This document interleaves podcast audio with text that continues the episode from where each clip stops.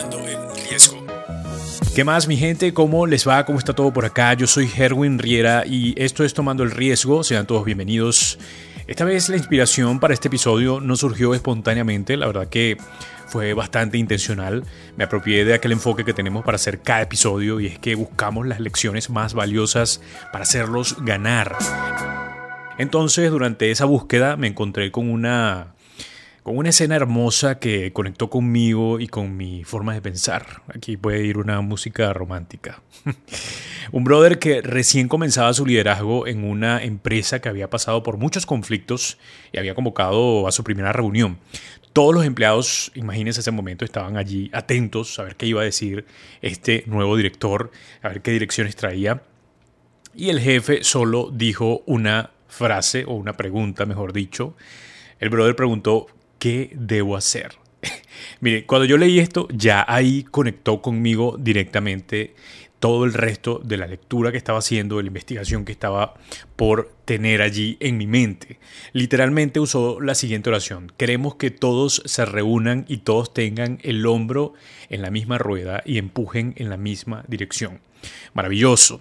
Mientras leía todo esto entendía que esto dio pie a una forma sólida de liderazgo y cultura empresarial que hasta hoy se mantiene. Y les estoy hablando de IBM, International Business Business Corporation. Es una reconocida empresa multinacional estadounidense de tecnología y consultoría con sede en Nueva York. Y cómo a lo largo de los años, evoluciones tecnológicas y más sociales, lo que sea, ha permanecido el espíritu de este brother que se levantó en esa reunión hace ya un siglo. Imaginen, hace ya un siglo. Se dice muy fácil, pero la verdad es que todo lo que están a punto de escuchar es súper interesante. Porque con esta compañía aprendí que la cultura de una empresa no se compone desde el producto o servicio, sino desde una serie de creencias que la mantiene sólida aun cuando todo cambia. Y muchos de los que he entrevistado en este podcast me han hablado de la cultura empresarial y todo esto, pero no es tan concreto, no es tan concreto como todo lo que están a punto de escuchar. Sigue el camino del pensador inseguro e independiente. Exponga sus ideas al peligro de la controversia Di lo que piensas y teme menos en la etiqueta de chiflado que en el estigma del conformismo. Qué bueno esto, qué brutal. Esto lo dijo Thomas Watson Sr., CEO de IBM. En este episodio hablaremos de la cultura empresarial y qué mejor forma de hacerlo que con esta empresa que originó todo esto. Pero más interesante, ¿puede una empresa mantener por tanto tiempo una cultura a pesar de los cambios de este mundo?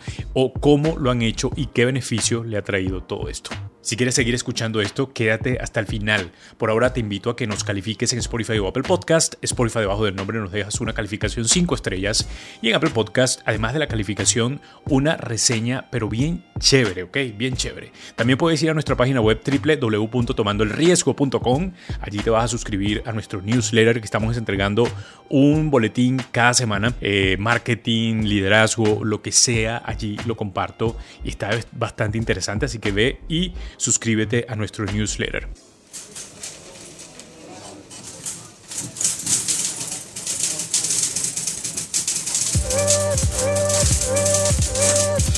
Comencemos hablando de este pana que inició todo en aquella reunión como les dije, se llama Thomas Watson Sr., al brother se le acredita como el primer líder empresarial en crear de manera tan consciente y generalizada una cultura para su empresa. Bueno, la cuestión es que antes de IBM pudo poner en práctica su agilidad en ventas y es un crack. Pero más que ventas, sabía muy bien cómo entusiasmar a cualquier persona. Escucha cómo le cayó la boca a muchos ejecutivos en una reunión. Ningún gerente había llegado con una buena idea de esas buenas ideas chéveres para ventas. Tampoco se les ocurría algo algo interesante durante toda la reunión y fue entonces cuando el carajo soltó un bombazo y les dijo, el problema con cada uno de nosotros es que no pensamos lo suficiente. ¿Qué? El conocimiento es el resultado del pensamiento y el pensamiento es la nota clave del éxito en este negocio o en cualquier otro negocio. Desde ese momento cambió el eslogan de la empresa, o sea, el tipo agarró un lápiz y anotó allí think, pensar. Y en su mente seguro estaba diciendo allí, esta vaina es el nuevo eslogan de la empresa, me hacen el favor. Y si nos ponemos un poquito intensos con esta palabra, podemos ver lo importante que es. Dijo luego Watson, el no pensé le ha costado al mundo millones de dólares. y analicemos un poco. Los imprudentes, por ejemplo, no hablamos de millones, pero hablemos de las personas por ahora. Los imprudentes luego de su estupidez se arrepienten y dicen, no lo pensé. O no pensé que te molestaría, es la típica frase de grandes discusiones. Y incluso la cosa va más allá. Hemos sido parte de muchas empresas que no pensaron suficiente y fracasaron o dejaron de ser importantes. Me viene una a la mente y es Yahoo. Es una de esas empresas que, eh, teniendo las posibilidades de ganar mucho dinero desde las búsquedas de los usuarios, pues no lo pensó, no, no, no lo pensó, no le vino por la mente y llegó Google, se lo comió con un modelo para monetizar por vistas excelente. Xerox es otro ejemplo, los primeros en inventar la PC y lograr adelantarse en el tiempo, pero los brothers pensaron que volverse digital podría ser muy costoso. Les faltó pensar en todas las maravillas que podría traer lo digital. O sea, pensaron pero no pensaron. O sea, ¿qué, qué pasó aquí? Bueno, es parte de, de todo el proceso que llevamos y que esto de pensar es duro, ¿no? Esto no es para flojos, es para gente gente activa. Y así muchas otras que dejaron de ser mejores en el nicho por no aplicar este principio. Y aquí mi primer aprendizaje, Dios mío, que esta cosa está brutal. Una cultura de pensamiento es adelantarse a los hechos, pensar en todas las posibilidades, las posibles respuestas, la comodidad de los clientes, pero también la calidad de vida de mis empleados. Una cultura de pensamientos es adelantarse, observar las tendencias, caminar un paso más adelante que el resto. Y sí, el conocimiento es imposible sin que antes te hayas preguntado muchas cosas. O sea, esta cultura no es para flojos, como les dije. Fíjense que Tomás, una vez que llega a IBM, que se los dejo de tarea para no hacer esto tan largo, los buscan allí cómo llegó, cómo fue que llegó.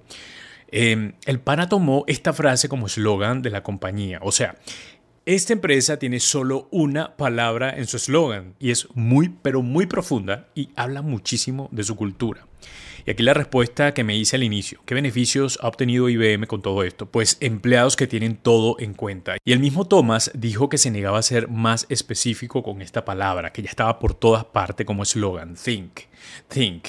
Entonces, él dijo, me niego a ser más específico. O sea, esto es literalmente así. Hombre, piensa.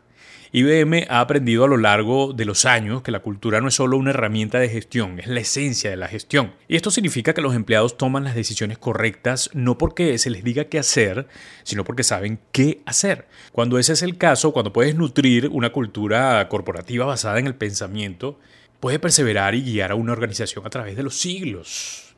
¡Qué grande! O sea, eres un empleado de IBM, imagina, y solo necesitas recordar el eslogan para saber qué tienes que hacer. Apple también tiene esto, es un eslogan bien interesante que se asemeja mucho a lo que estoy diciendo, piensa diferente.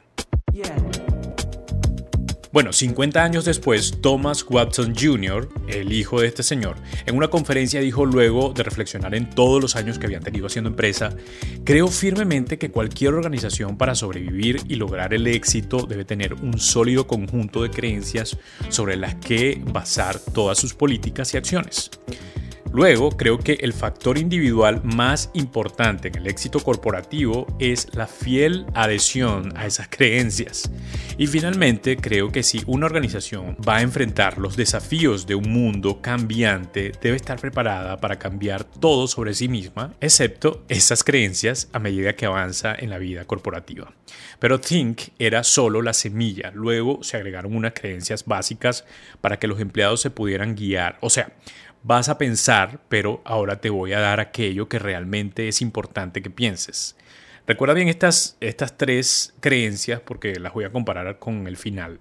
Respeto por el individuo, el mejor servicio del mundo al cliente y excelencia. Me parece que esta última es muy general, pero está allí como parte de las creencias que tenían en ese momento. Respeto por el individuo, el mejor servicio del mundo al cliente, excelencia. 40 años más tarde, con un nuevo CEO a cargo, el mundo asomaba un gran cambio y esta empresa tenía que darse con todo esto. Ya estaban pasando por un profundo cambio financiero y ahora debían intentar cambiar completamente otras cosas que venían. O sea, imagínate, un cambio tecnológico, cambio social. O sea, la vaina no estaba fácil. El nuevo panita que dirigía la empresa estaba nervioso porque no sabía si los ejecutivos estaban listos para asumir un cambio como este. Así que dijo, yo mejor me voy un poco más arriba y analizo bien lo que hicieron los antiguos directores de, esta empresa. Comenzó entonces a reevaluar los fundamentos, pero el pana no lo hizo solo, ya saben, como lo hizo el gran Thomas Sr., muy parecido a esa oración que usó al principio que les dije, que invitaba a todos, a los empleados, a, que, a empujar juntos la cuestión. Creó un evento llamado Valos Jam con todos los empleados que duró tres días. Imaginen esa locura permitió a cualquier miembro de IBM en cualquier parte del mundo opinar sobre lo que IBM debería representar y cómo debían operar los miembros de esta empresa. Bueno, aquello fue un desmadre porque como les dije, la empresa estaba pasando por un momento muy difícil económicamente y las emociones estaban a flor de piel.